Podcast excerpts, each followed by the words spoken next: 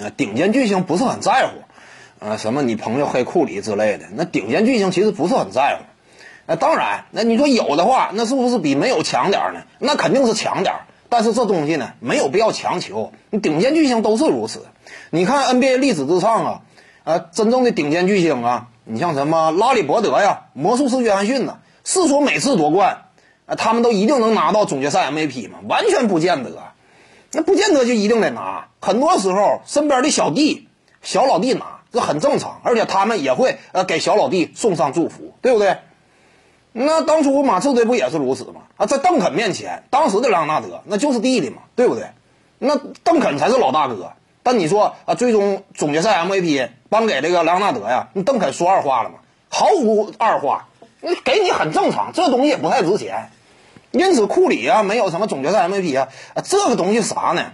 呃，他是一支球队的真正的核心和领袖，是这支球队的舰队基石，以这样一种身份率领球队登顶，这是最关键的。所以说，总决赛 MVP 这种级别的奖项啊，爱给谁给谁。你其实有一点也能够看出，你像现在啊，NBA 呢都开始举办这个综合性的颁奖颁奖典礼了啊，请一些这个啊知名的啊娱乐圈的主持啊，各个方面请各个领域的大腕啊，甚至包括一些明星嘉宾啊，来到现场啊加油助威，啊为烘托整个的气氛啊弄的呢，哎挺隆重。但是在这么一个隆重的颁奖大会，在这个大会现场当中，有总决赛 MVP 一席之地吗？啊？压轴的是什么？常这个常规赛 MVP 有总决赛 MVP 一席之地吗？没有你一席之地，根本就，你总决赛 MVP 还是嘛？啊，比赛结束之后草草颁奖，连一个小仪式啊都谈不到，短短几句话，这奖给你了，对不对呀？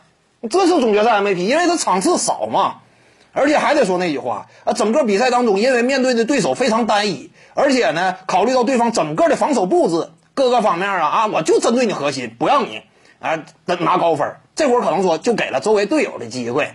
那当初莱昂纳德不就是这样吗？说白了，那会儿那个热火队啊，整个防守压力都在 GDP 身上。莱昂纳德镜头控球控控位了，那你才大量投控位的，你谈得上是什么核心吗？你就是这个道理嘛。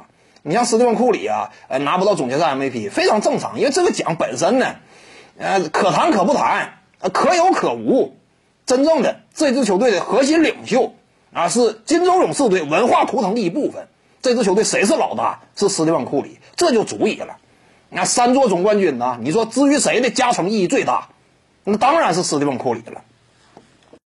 各位观众要是有兴趣呢，可以搜索徐静宇微信公众号，咱们一块聊体育。中南体育独到见解就是语说体育，欢迎各位光临指导。